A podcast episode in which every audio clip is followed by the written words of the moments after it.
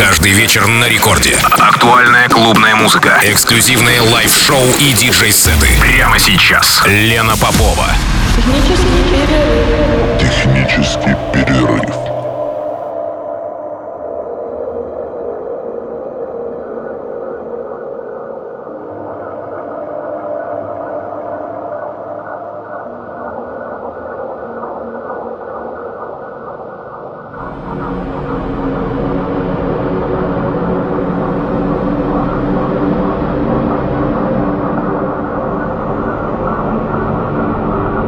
Час ночи в Санкт-Петербурге. Здравствуйте, дорогие радиослушатели. В эфире программа «Технический перерыв» на волнах «Радио Рекорд». Меня зовут Лена Попова. И сегодня в Техпере с часу до двух ночи прозвучит микс ветерана российской электронной сцены, моего соратника, главного техно-диджея Карелии, талантливого художника, дизайнера Эда Попова. Очень грустно об этом говорить, но Эда больше с нами нет. Этот микс был записан для Underground Experience подкаст в 2020 году, а сегодняшний эфир с гостевым миксом Эда – дань уважения и любви к нему. Спасибо, Эд, что был с нами все эти годы годы. Спасибо Вселенной за тебя, за твою музыку.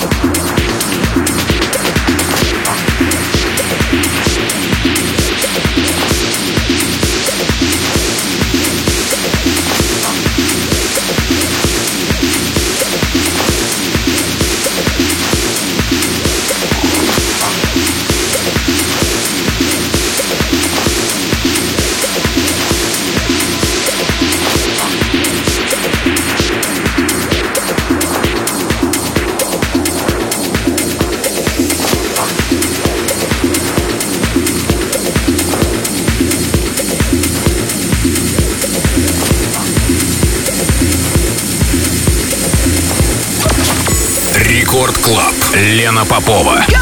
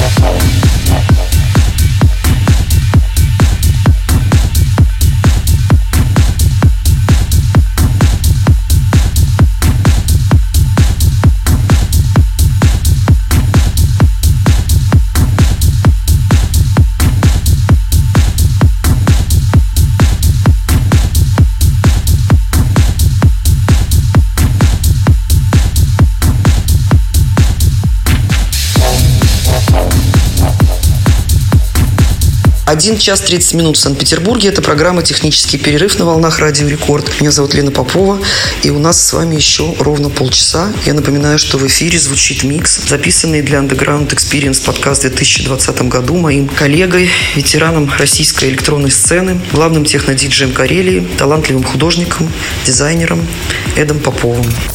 Record Club. Лена Попова.